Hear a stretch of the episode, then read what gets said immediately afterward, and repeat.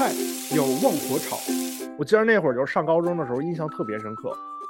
就从那高中放学出来之后，就走在马路上，就听见有人在放那个叶文有话要说。然后上了公交车，那个师傅司机也在放那个叶文有话要说。然后下了车之后，沿路走，就是马路边上的老奶奶呀，或者什么老大爷什么的，也在拿那个收音机听。就是感觉一路都不用戴耳机，沿路就可以听一遍完整的叶文有还要说。感觉哈尔滨整个所有的群众都在听这节目。面要文火蒸。其实叶文有的时候说评论别人，其实经常会像有带带一些反问或者是正话反说的那种语气，就是那种语语气去嘲讽别人，就是比如说。哎呀，你不就是为了省几个避孕套吗？你们俩，什么你还想让人家给你多少礼金？这样不是自己掉价吗？反正就是他会他会用一些很讽刺的话去说别人，这样观众听着也很讽刺。可能打进电话求助的人其实也觉得很讽刺。但是这种讽刺的话，往往特别能刺激到你，比就是和声细语的去说，哎呀，你别跟那个男的了，然后你们俩肯定不会有好结果了，比这种语气要好很多。浇一小碗酸醋，因为其实你想，咱们再再往前一些时代的话，年代的话，可能就是大家都正常生活，不会有那么高的离婚率，因为大家生活变好了，嗯，然后才会有更多的人想想想去满足自己更多其他的欲望。才会有更多的事儿，否则的话，大家可能都相安无事的，大家都差不多。这可能也是社会进步的一个体现吧，才会衍生到叶文有话要说这个节目，翻出一大锅焖面。大家好，这里是听起来一点儿都不闷的焖面馆儿，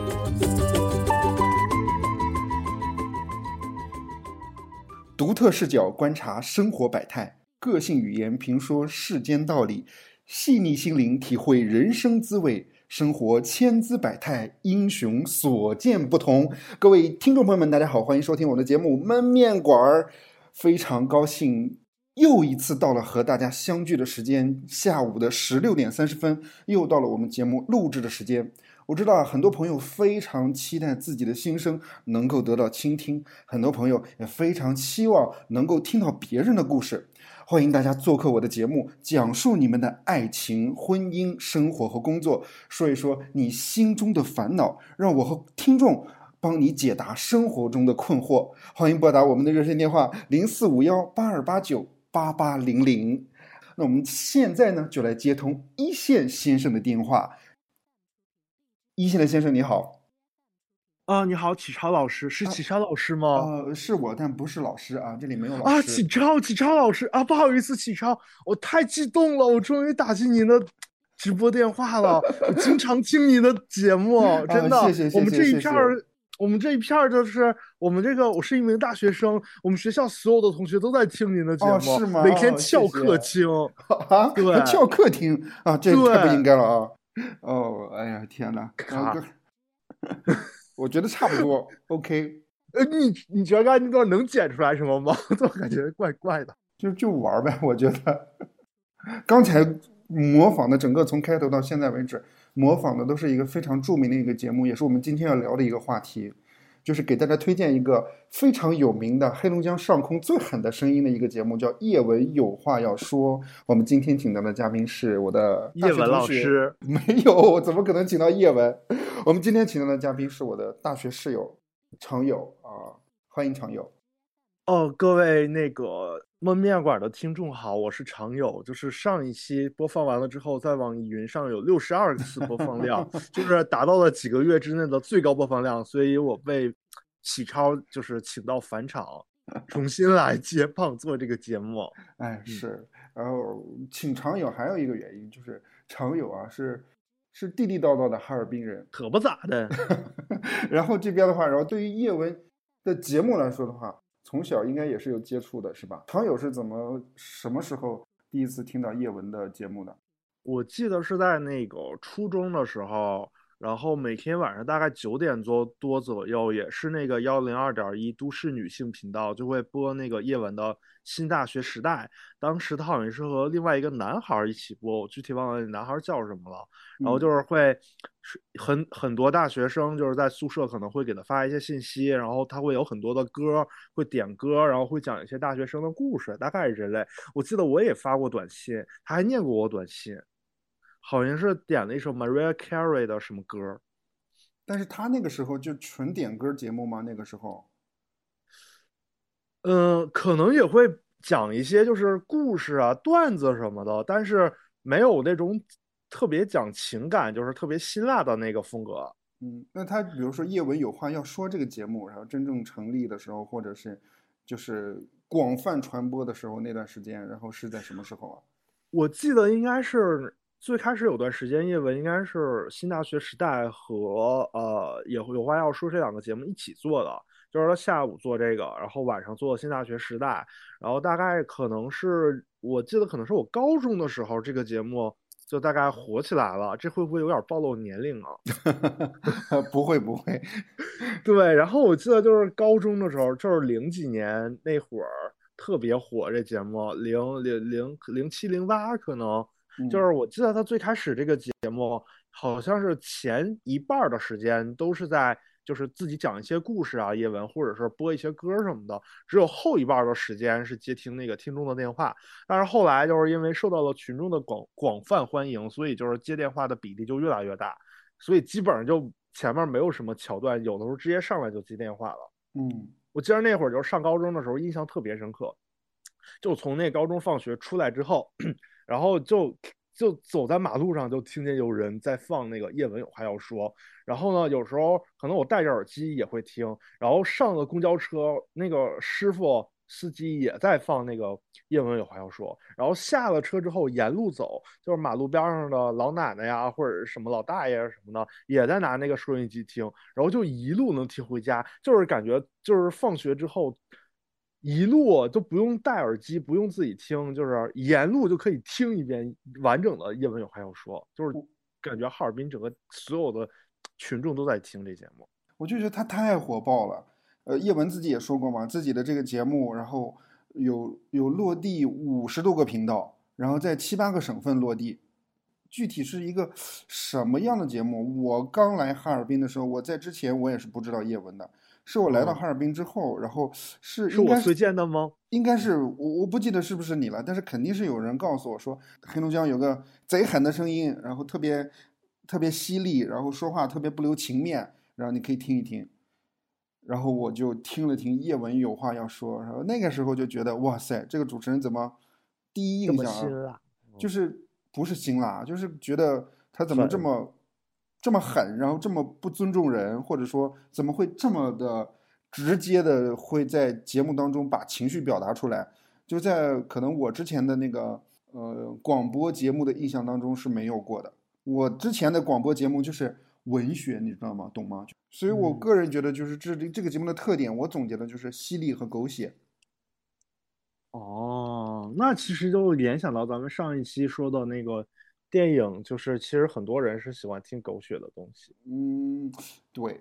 呃，就是因为听过叶文之后，尤其是在我工作之后，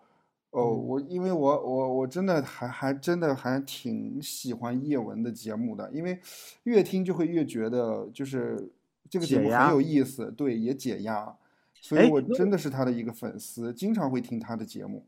那我想问你你一下，你觉得他的解压的点在于哪儿呢？你听他的节目的内容。我觉得解压的点的话，就是让我觉得有一种爽感。对，那会不会你听他的节目会感觉到，就是生活里面有很多更不如意的人，然后其实你会帮你排解掉你的一部分压力，嗯，让你放掉你工作的一部分压力。对，会有这种情况。我我接下来就想聊一聊，就是在节目当中叶文经常会说的几句话。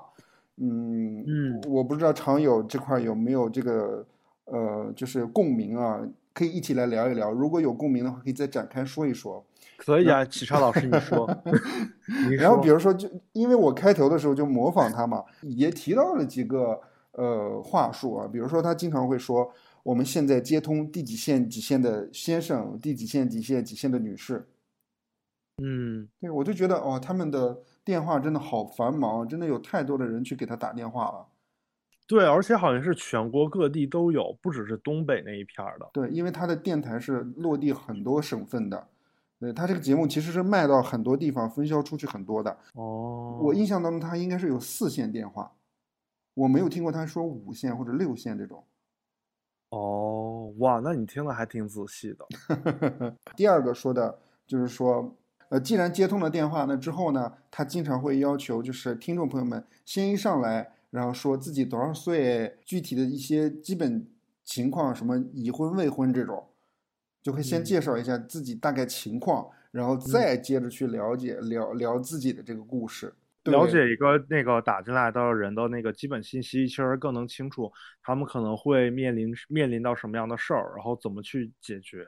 对，嗯，哦，还有一个就是，嗯，叶文经常聊的聊的聊的时候，然后就会一直问下去嘛，然后问的时候，然后经常很多时候就会说，呃，就会反问他嘛，反问的一些语气也都是说，这是理由吗？请直接回答我的问题，就这种情况，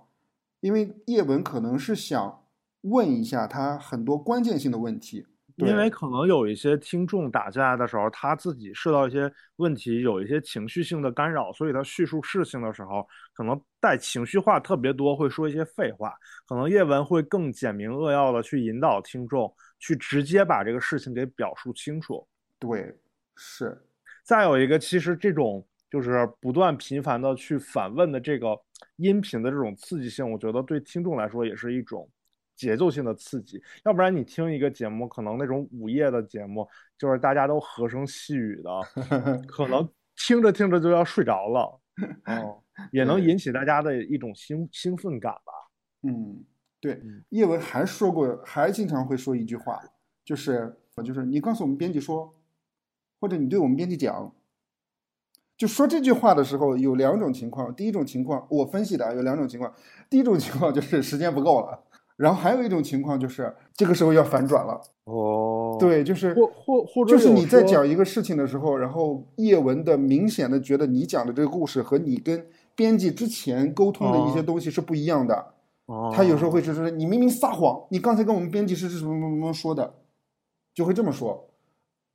哦，对，就是从这个东西，然后背面也可以看出来，其实这个节目在呃录的时候或者播出的时候，可能前期的导播也好，编辑也好，已经跟这个听众打进电话的这个听众已经沟通过很多了。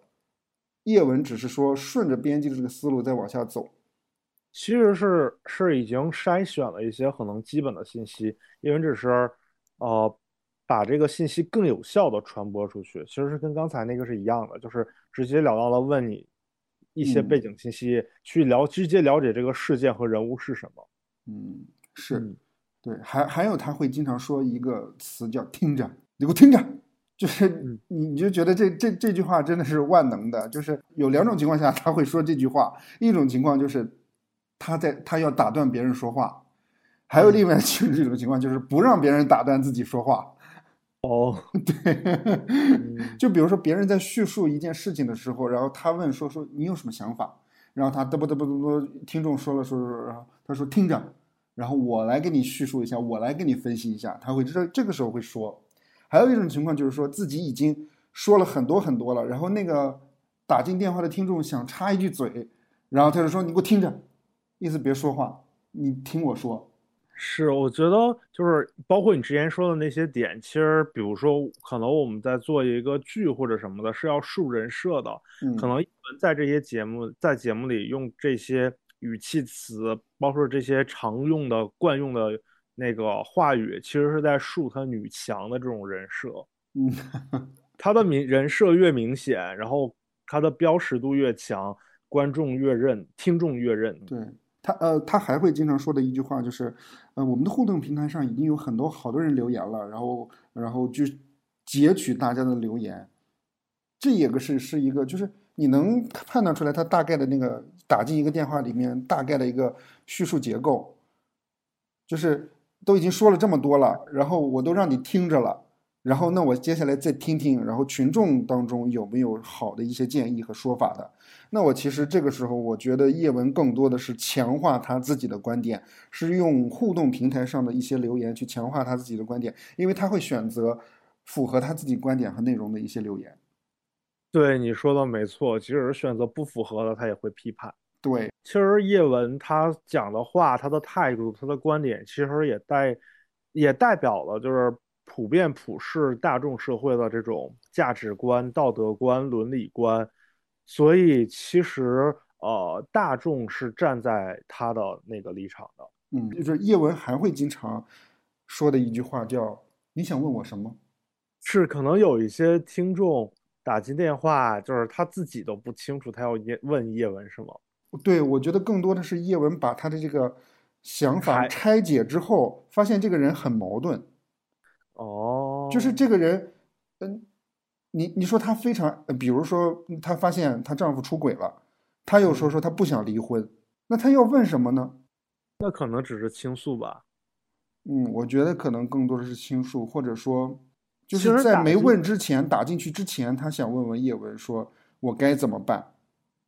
但是可能叶文就是问了他之后，发现其实他对方已经有已经有回答了，就是说我很爱我丈夫了。其实这个就跟我们可能正常人生活里会遇到一些烦恼的事跟朋友、跟家人什么的倾诉是一个道理。其实我们都是有正常的头脑的人，其实对一个事情都有自己的一个基础的判断。可能有的时候打进电话，不管叶文认不认同他们的选择，他们其实已经有了一个基础的判断，他们只是想让叶文认同他们，或者是想跟叶文倾诉，或者是想让叶文骂醒他们。嗯哦，还有一句叶文经常会在节目当中说的一句话，那就是节目的结呃，就是这段沟通的一个结尾，就是说该说的我都说了，再见。嗯，就是感觉好像就是很决绝的样子。然后这话我都已经跟你说了啊，最后怎么选择你自己做决定。然后再见，感觉有也有点无奈的那个情绪在，就是是感觉可能这个人。即使老公出轨了，她也不会离婚。她可能也只是跟叶文说一说，叶文也知道她的选择到底是什么，但是也只能这样了。该说的都说了，最后只能他自己选。你还有什么能想到的叶文会经常说的话吗？想不到。我觉得可能就是很多叶文里的故事都是带有普遍性的，因为这个普遍性太多了，就是都是什么出轨啊。就基本上都是出轨的问题吧，所以其实听多了会对故事、对这些情节和人物记记忆点不是特别清晰。嗯，我还专门总结了总结，然后经常会在他们节目当中说出的一些问题的一些类型。嗯，首先第一类就是出轨。嗯，就是不管是自己出轨、别人出轨、父母出轨，反正就是挺乱的，就是各种出轨。而且出轨的对象也都是千奇百怪、各式各样，真是千姿百态。比如呢？就可能就是，比如说和就发现，然后自己的，就就比如说自己出轨，然后发现自己出轨的这这个对象还跟自己就是对方的就不是亲侄女出轨，我就是乱伦呗。对，就是就是这种就是，我觉得真的是刺激所有听众的那个精神的那个东西。就觉得哇塞，这个节目太精彩了，太像托了。对，对。然后他们提出经常的问题就是我该怎么办？就是我发现丈夫出轨了，我发现我的父我父亲出轨了，然后我该怎么办？我该怎么面对第三者？哦，对。然后可能各自有各自的不同吧，但是可能叶文最终对于这种出轨的这种情况，永远都是深恶痛绝的。尤其是比如说，尤其是当。作为一个小三，然后打进电话的时候，他当时真的就是会痛骂你说你要不要脸？你怎么能做这种事情？你明知道对方已经有孩子，对方有妻子有家庭，你还要插足人家的生活，你要不要脸？嗯，其实你这么说，我突然想起来上一个环节，就是其实叶文有的时候说评论别人，其实经常会像有带带一些反问，或者是。正话反说的那种语气，啊，对，会有这哎，反话正说吧，应该是，嗯就是那种语语气去嘲讽别人，就是比如说，哎呀，你不就是为了省几个避孕套吗？你们俩什嗯么什么什么你你你你还想让人家给你多少礼金？那个你这样不是自己掉价吗？反正就是他他会他会他会用一些很讽刺的话去说别人，这样观众听着也很讽刺，可能打进电话求助的人其实也觉得很讽刺。但是这种讽刺的话，往往往往特别能刺激到你，比就是和声细语的去说，哎呀，你别跟那个男的了，然后你们俩肯定不会有好结果了，比这种语气要好很多。嗯是。然后刚刚聊到出轨的类型嘛，还有一类类型呢，就是家暴。家暴的比例在这个节目当中非常多，应该当中，比如说我听十次就会有三四次，然后都会有家暴的这个问题。而且打进电话就是说自己家暴的人，一般就是都会接受几次家暴，对，然后然后都不会说离婚或者说反击，或者维护自己的权益。他们其实往往打进电话之后，可能倾诉了一下，就是让叶文坚定他们的那个呃离开的那个选择，但之后可能又会回归家庭，继续享受家暴。这种嗯我觉得这种可能就是人格的上的一种吧，就是施暴和受虐两类人其实是互补的。叶文这个时候一般会就是痛骂打进电话的这个人，说嗯他都这么打你了啊，你还不离开他，但是我忘不掉他对我的好。你忘不掉你有多下贱啊？其实，其实我我昨天有想过这个问题，就是嗯可能这类人他生活里边本身他从小成长的环境、工作的环境就没有给予他特别多的温暖，可能他父母或者什么的，或者他上学、工作经历都不是家庭的那个关系都不是特别和睦，工作也嗯。不是特别顺利，但是可能某一个人给过他一些温暖，他就会一直记得，因为如果这就这些这一点点温暖，可能就会让他自己去承受这些施暴、暴力、受虐什么的。但是如果可能，他会觉得，如果我离开这个人，可能我连施暴对我施暴的人和对给给予我那一点温暖的人都没有了，可能我在社会上更加的觉得更加的无助，可能是这种心态。嗯，哎，反正家暴的这个问题，真的，我觉得其实叶文其实表达的已经很清楚了。呃，接下来还有另外一种常见的这种困惑，就是我们俩要不要在一起，合不合适的问题。呃，两个人还在谈恋爱，发现对方有一些小毛病，然后问叶文，我俩要不要在一起？还有一种就是说，可能已经结婚了，然后发现婆媳矛盾有问题，然后或者说，比如说一些生活琐事，然后发现对方有问题，那这个时候要问一下，我俩要不要在一起？感觉上好像一般打这类电话的人，其实都已经知道不适合在一起了，只不过是跟叶文求证。嗯，但是有时候打进来的人，你仔细听他，他会比较矛盾一些，就是哦这个人可能有时候会对他好，但是有时候可能有一些小细节，对方又忍受不了。哦，就是他不能判断这个基本的尺度，对，到底应应不应该接受这个尺度。但是我觉得叶文还是比较犀利和直接一些的，就直接问他说：“你还爱你你的丈夫吗？你还爱他吗哦？”，对，他会问，如果爱他的话，这些东西都不是问题。呃，就是我还我我还想再补充一点，就是说很多人就是说叶文的节目就是劝人离婚离婚离婚，就是其实你仔细，对你其实你仔细听叶文的节目，一定要 长期的听，或者说你要听他很多期节目，他真的是比如说，就是两人的关系真的是破裂到非常一定程度的时候，然后叶文才会告诉他说说你这个时候应该离开对方了，就是你要立刻的离开对方，比如说像家暴这种。然后就是我大致的可能就分析了这三类的问题，你觉得还有什么问题吗？还有其他类型的吗？啊，对，其实还有就是他他会经常和关明宇还是谁，就是还有别的，还有一些法律的那些老师什么的，律师什么的，他们会做节目，然后去专门去讲法律的问题，财产分割呀，什么赡养老人呀，或者是孩子的心理问题呀，家长应该怎么教育孩子呀，这些问题也会有专专门的这种栏目，嗯，特别栏目来做每一周。呃，那说一说几个印象深刻的故事呢？嗯，我嗯印象比较深的一个故事，我记得呃是在二零，大概是在二零零七年的时候，二零零七年六月份的时候，可能是在二零零七年六月二十几号的时 候，怎么这印象这么深刻？因为我查了一下新闻，嗯嗯嗯社会新闻，就是那天我记得好像是下午的时候在听节目，突然有一个女孩儿，然后打电话跟叶文说自己怀孕了，然后好像还为她的男友堕过几次胎，然后她的男友就把她给抛弃了，抛弃了之后，呢就怀着孩子特别绝望，就是决定要开煤气自杀，嗯，哦，然后说完他就把电话给挂了。然后这个时候好像就是叶文就开始求助，去找相关的那个部门或者是人士来找来来那个搜寻这个女孩到底住在哪儿。就现场节目就开始直播是吗？对，就是直播的时候，我感觉全程救援，就是 这种感觉。然后所有的就是一个一个打电话，然后还有什么幺幺零、幺幺九指挥的人，然后去找这个女孩，包括煤气公司的人，然后最后找到了这个女孩到底住在哪儿，然后在那个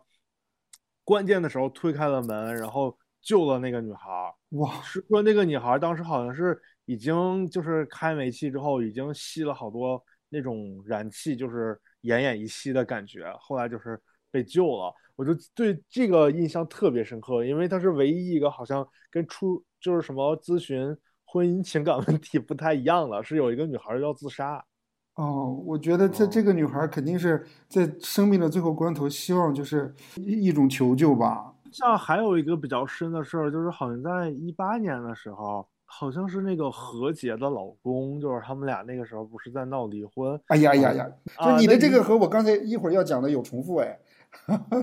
哦，那你讲这个故事吧，我其实记得不是特别清楚了。哎，其实我想把这个故事放在最后，我因为我觉得这个故事还挺精彩的。哦，行行行，可以可以可以对，，我就讲一讲，然后我印象深刻的几个小的故事。第一个故事就比较简单，然后很简单，就是说她是一个女生，然后她自己，然后明知道男方已经有家庭的情况下，然后就是还勾搭人家，然后还做人家的情人，然后她就打电话去找叶文了，然后叶哦文就是就问他嘛，说说具体从什么时候开始的呀，然后呃都怎么偷情啊，然后问的很哦细啊，其实这个问题。哦然后叶文哦。就会再经常问一个那个他常说的那句话：“你想问我什么呢？”对吧？然后那女的就特恬不知耻，笑眯眯的说：“说我就好多朋友说说像我这样的就应该给你打打电话。”然后叶文就自己接了句说：“是打电话让我骂你是吗？”然后他说：“嗯，是的。”就这个就这个过程，我就觉得还挺有意思的，这是一个印象深刻的一个节目，那期节目还挺有意思的。就我就觉得那个叶文当时就已经很无奈了，就是他觉得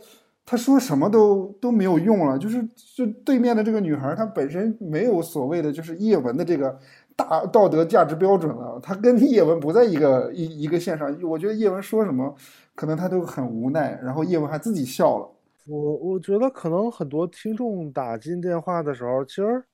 他就像刚才说的，他已经知道是一个什么结果，他也有一定的道德判断的标准，他也知道这事儿叶文会怎么说，他就是想让叶文骂醒他。就是我觉得很多大部分听众打进来，其实是没有那种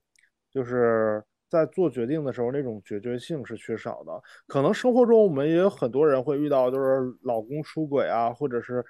呃孩子的问题或者怎么样，可能很多人就会自己消化掉这个问题。但是很多就是一些，我觉得可能大部分是可能心理上会存在一点点矛盾或者犹豫，这些人是普遍会存在一些心理问题的。这些人他会给叶文来打电话，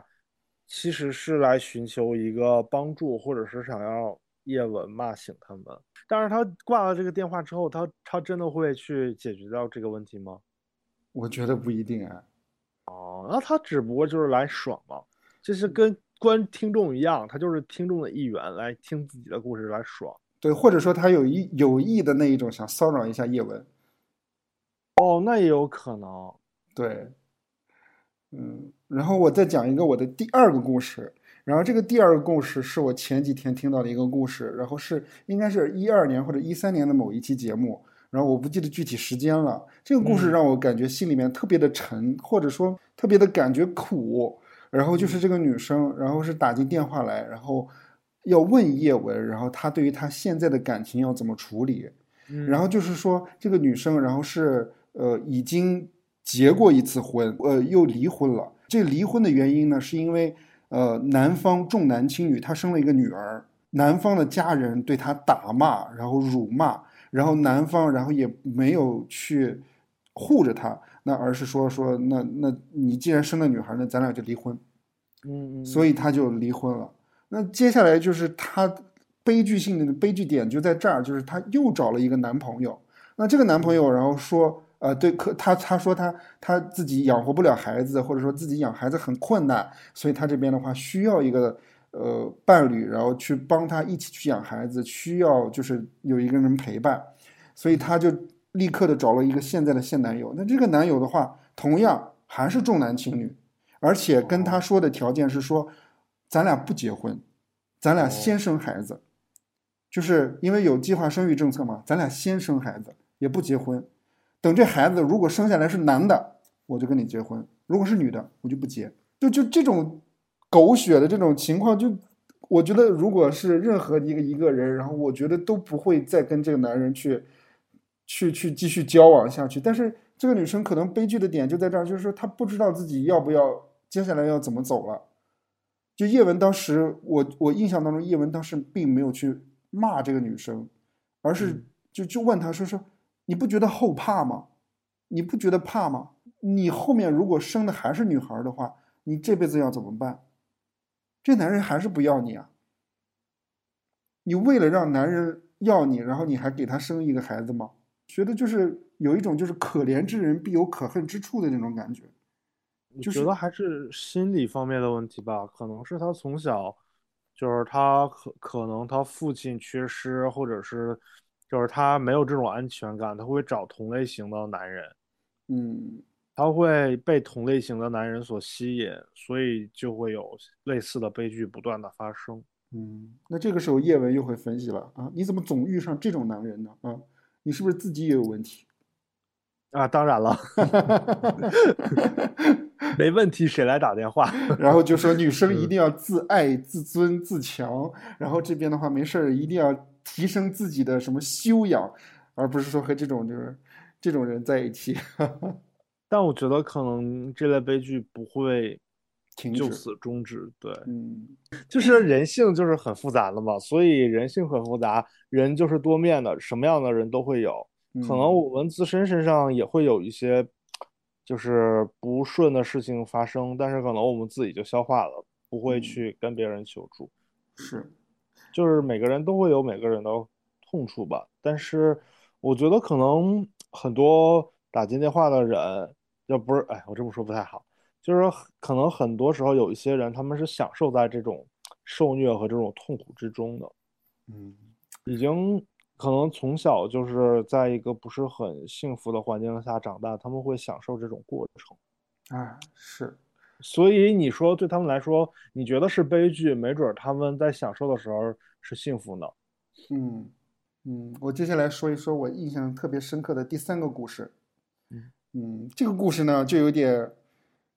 狗血，或者说这个故事真的是让我觉得，就是我一看那个题目，可能我就要点进来。我先说一说这个故事吧，我给大家从头讲一讲。就是一位男士打进了叶文有话要说节目，然后讲述他自己的故事。哎，叶文老师你好，然后我就是有一天发现呢，我要出去出差，然后突然发现有东西落在了家里。那这个时候呢，我要回家去取东西，取文件。回来的时候发现家里面嗯，有好几双鞋，哦，然后我就往卧室走，就发现媳妇儿光着身子在床上一个人躺着。哦我说哦你干啥呢？然后媳妇儿说她睡午觉呢。然后他也没，他也他也他他也没没继继续问，然后他就接着往外走嘛，他要出差嘛，就发嗯现门口哎怎么多了双几双鞋，然后他哦就在别的屋，因为他家里面很大，然后就去别的屋看，然后发现别的屋一打开别的屋，然后同时又有一男一女，然后穿的特别整齐的，然后在床上坐着，哦，就他就特别的困惑，然后哦就问叶文说是怎么回事儿什么之类的，就是就是感觉就是他的妻子在偷情，但是又不是一般的偷情，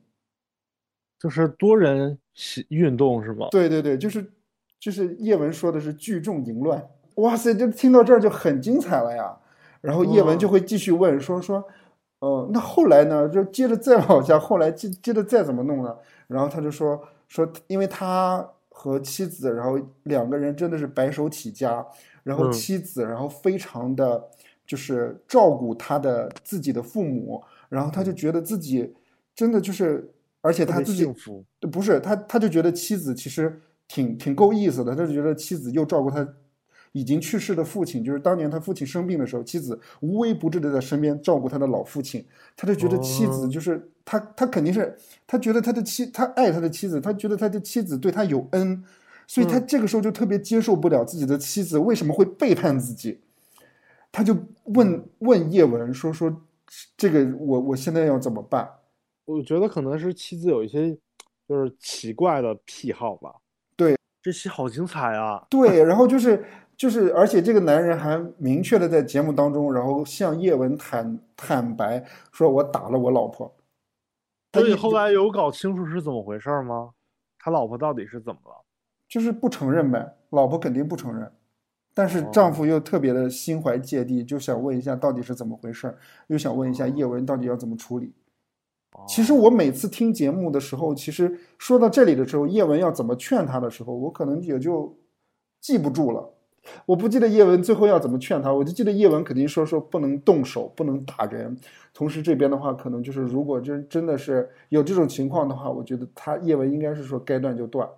而且好像我印象当中，叶文其实也没有过多的说实质性要怎么做的一个一个一个一个话术，更多的还是说，呃，你的这个事情特别复杂，然后我们来听听听众其他的听众有没有什么见解和建议啊，然后就就就觉得哇塞，就是这节目精不精彩？是不是？你不得再听一听啊？嗯，更上托了。呃，我讲一下第四个故事，就是跟你刚才要说的那个故事是重合的那个故事，就是我不记得是几几年了，然后反正反正就是因就是这个东西也是没有办法证实的，因为每个打进去的听众他的身份是什么样的，然后他的背景是什么样的，可能只是在节目当中说一句，但是他这个人到底究竟是不是他，其实是没有办法证实的。就是说，何洁的老公贺子明跟何洁在离婚的阶段的时候，贺子明打电话给叶文咨询离婚方面的故事，呃，离婚方面的问题，但是没有办法证实是不是贺子明。但是贺子明在叙述的过程当中，某一些点是和他们两个人的那个呃新闻报道也好和生活轨迹是重合的，所以网友可能会判断说，哦，那这个是贺子明给叶文打电话。哦，对，这个其实没有办法证实，但是我们可以假想他就是贺子明。他在说话当中就是谈到了一些问题和叶文的一些回复，我可以给大家讲一讲。他说对 他进去讲的时候，他其实就说想咨询一下自己离婚的这个问题，就是说他他就说说他的妻子很强势，他的妻子就是就是是一个非常霸道的一个女人，然后说一不二的这个女人，而且这他的妻子是十几岁就非常成功了，他说的是十几岁非常成功，那呃套进去不就是何洁十几岁就超级女生成名了吗？然后又说又在节目当中提到了说两个人，然后三年之内生了两个孩子，两个人然后嗯置产，然后在北京买了呃我不知道是不是在北京，反正就是买了两个别墅，然后在美国也别买了大别墅，然后哦他提到了这些东西，他还说说自己平时的工作就是，呃，有一半时间在在外面工作，然后有一半时间可以陪家人。哦，我忘了他问叶文什么了，他可能就是问叶文说说这个离婚的话，然后、呃他想争取孩子，他想争取一个孩子，好像是想问叶文要不要继续接着争取。嗯，就可能我说的不太准确，因为我当时当时搜的时候没有搜到一个完整版的音频，但是我就是我可以给大家讲一下叶文对于他的这个电话的一个回复。他在听到就是何洁，我们假设何洁，何洁三年生了两个孩子之后，他就不断的就是反问这个贺子明，就是说，你刚才的叙述当中，我没有听到你对你妻子的有任何的感恩，或者说你有任何说她的好，你都在说她的不好，嗯就是开始就是批评贺子明嘛。这也就是节目的一个常态，就是谁打进电话来，然后不管谁的问题，先批评你一顿。对，就是，就是说，这个这个丈夫是不理解妻子的，就是他觉得这个丈这这个丈夫不理解妻子，这个妻子虽然是发脾气或者什么装修的过程当中有什么主见什么之类的，呃，就是叶文觉得就是这个是是合理的，反倒是丈夫不理解妻子。后面是怎么说的？我真的不记得了。他是劝离还是劝和？我也不记得了。是不是说让这个先生应该更多的站在他妻子的角度去考虑？对，肯定有这个这这个方面的。意思。对，嗯，所以这个我印象当中，因为这个好像还上热搜了吧？这个我有一点忘了，但是反正当时这个事儿出来了之后，还有一点兴奋，觉得叶文哇，就是就是这件事儿帮叶文提升了一下流量。但是我个人觉得啊，我自己个人觉得，就是说，我是比较认可就是贺子铭的这个做法的，哦，就是他自己对自己的，我觉得他自己对自己的婚姻是有困惑的呀。我觉得给叶文打电话是对的，如果你有问题的时候，真的是解不开结的时候，嗯，就是叶文虽然会在批评你，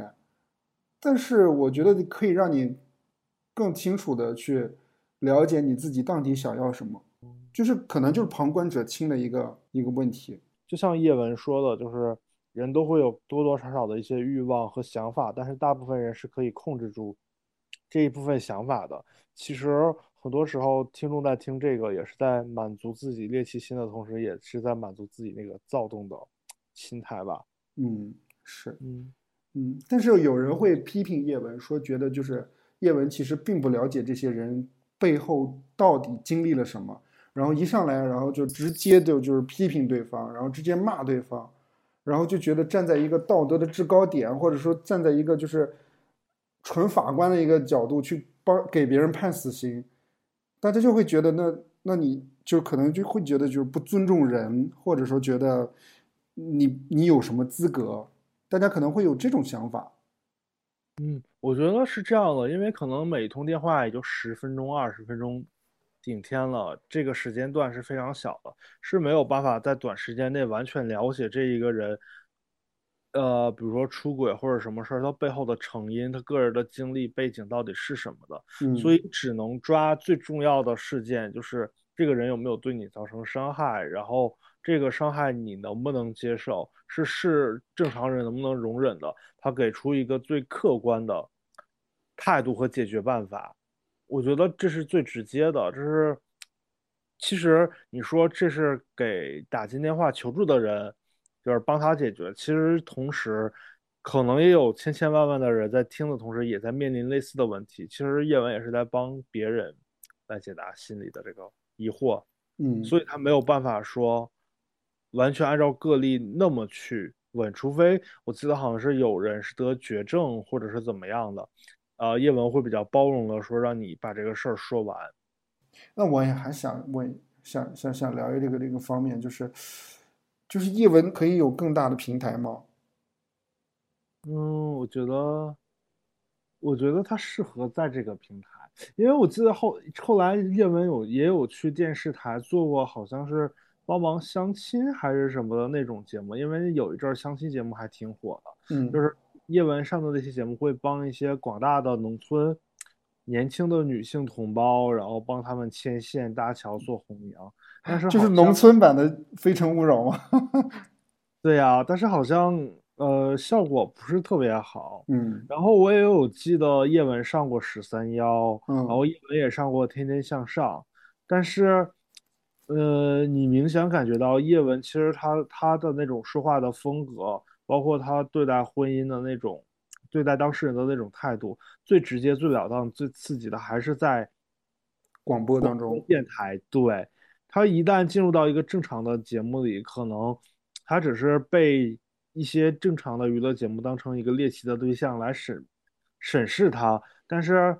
他的风格在那里边就大家轻松愉快。当然他，他他在说到他自己专业方面的东西，也包括解决婚姻情感问题的时候，也是很犀利的。但是他变成一个正常主持人的时候，可能那种风格性就会减弱。嗯，是，我也能明显的感觉到他更适合这个广播节目。嗯，哎，那你说叶文适合这种吐槽大会或者说奇葩说这种节目吗？嗯，我觉得不一定适合。我也觉得是。为什么呢？就是我觉得，就是叶文。在劝别人或者说讲道理的时候，还挺容易。他是有那个人物的，呃，那叫什么弧光的。对，就是我觉得，如果比如说像什么马薇薇那种什么，我觉得就是如果跟他辩论的话，会会会被吊打。你觉得呢？我觉得对，就是讲到婚姻的时候可能是，但是辩论它需要更多的。逻辑性，然后诡辩的东西，可能不一定会适合叶文。那我觉得是不是叶文适合做那种，就是谈恋爱的那种慢综，做评论员啊？我觉得可以。对呀，就我觉得这个男生怎么怎么样，这个女生怎么怎么样，两个人适不适合在一起？然后叶文对，我也觉得，其实其实你这么说，真的是很适合做这种这种评论性的，就是。这种实景，有一些人在谈恋爱什么的。对，然后他只是在演播厅里面去看这个提意见，然后表达自己的一些情感态度和看法，真的对。尤其是他对婚恋又就又这么有经验，对吧？各个平台的人听见了吗？我们可以再聊一聊叶文这个人。我初听他的声音的时候，我觉得会是一个中年妇女，然后已经非常非常老，有很多生活阅历的人，而且就是。面露凶相，啊，结果没有想到，真正见到叶文的这个照片和这个影像画面的时候，觉得哇塞，她不就是一个小姑娘吗？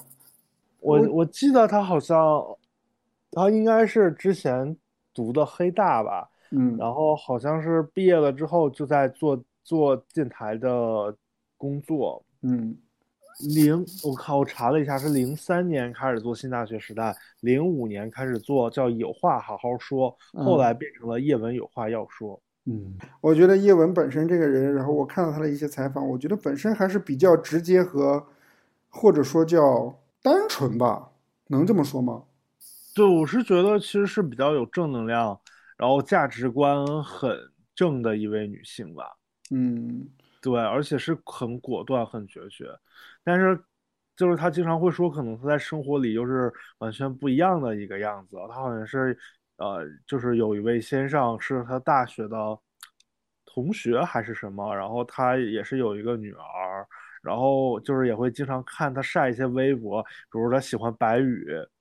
或者喜欢 对，呃，好，好像还有什么国外的明星，我忘了是谁了。反正他他也是有迷妹的那一面，感觉很很可爱。哎，我还想问，就是一个争议性的问题，就是你刚才也说了，就是说很多故事听起来特别像托儿。嗯，对。但是这个叶文当时也在节目当中自己说到过，说说他没有时间去找这么多人去做这么多托儿，然后还好几十年。我觉得应该不是托儿吧？我也觉得不是。嗯，反正我觉得就是叶文。为什么要聊聊叶文这一期节目？真的是我觉得，他是一个时代性的一位主持人，嗯，具有时代代表意义的，受过得过金话筒奖的一位。因为其实你想，就咱们在上一个再再往前一些时代的话，年代的话，可能就是大家都正常生活，不会有那么高的离婚率，因为大家生活变好了。嗯，然后才会有更多的人想想想去满足自己更多其他的欲望，才会有更多的事儿。否则的话，大家可能都相安无事的，大家都差不多。这可能也是社会进步的一个体现吧，才会衍生到叶文有话要说这个节目。嗯，哎，我觉得你这个点拔的有点高，哎，就上升到就是整个历史的洪流当中，哇，这是一个就是广播史上的一个重要的节目啊。就是开拓了一个新的类型，然后同时又反映反映了整个东北或者说整个时代的变迁，人们的感情是如何变迁的。然后，那我觉得下一步叶文的节目会不会更多的人会说我要不要结婚，我要不要生孩子这个问题上？对，可能会，我觉得可能会随着时代的发展，每个人的婚姻观、价值观都会有不同的更迭和改变。那你说说，那会不会有一可能，就是说，然后到后来的话，然后比如说叶文经常会不太喜欢的，比如说女生同居或者女生婚前性行为，在节目当中，可能在叶文这里可能也就过关了。我记得他好像后来，因为我听的不是特别多，嗯就是基本上没没有特别听。但我记得后来好像有他讲过，他对同居这件事儿其实是就是看看待的那个态度越来越松了。嗯。